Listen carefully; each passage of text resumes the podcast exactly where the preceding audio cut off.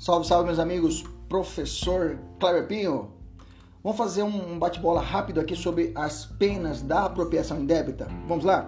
Vamos lá. Apropriação, apropriação indébita do artigo 168, propriamente dita. Qual é a pena, professor? Reclusão de 1 a 4 anos e multa. A apropriação indébita previdenciária do artigo 168A. Qual é a pena, professor? Pena de reclusão de 2 a 5 anos e multa a apropriação por a vida por erro. Né? Chegou uma caixa na minha casa, não era minha, uma encomenda, e veja que aconteceu um erro do correio e eu fico com ela. Pena de detenção de um mês a um ano ou multa. Apropriação de tesouro, pena de detenção de um mês a um ano ou multa.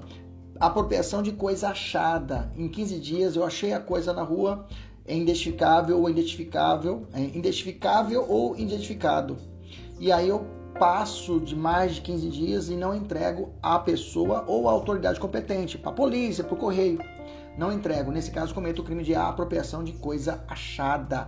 Achado não é roubado. Quem perdeu é crime. Quem perdeu é relaxado e quem contou também é, é criminoso. Tá? Não se aplica essa regra, não. Pena de detenção de um mês a um ano ou multa. Tem caso de aumento de pena? Tem. No 68, parágrafo 1 quando a gente recebe a coisa em depósito necessário na qualidade de tutor, curador, síndico, liquidatário, inventariante, testamentário ou depositário judicial, ou em razão de ofício, emprego ou profissão. A pena é aumentada de um terço. Pergunta: tem causa de diminuição da pena em todos os crimes de apropriação indébita? Tem, na previdenciária privilegiada, tá? Lá é possível a diminuição de 1 um a 2 terços.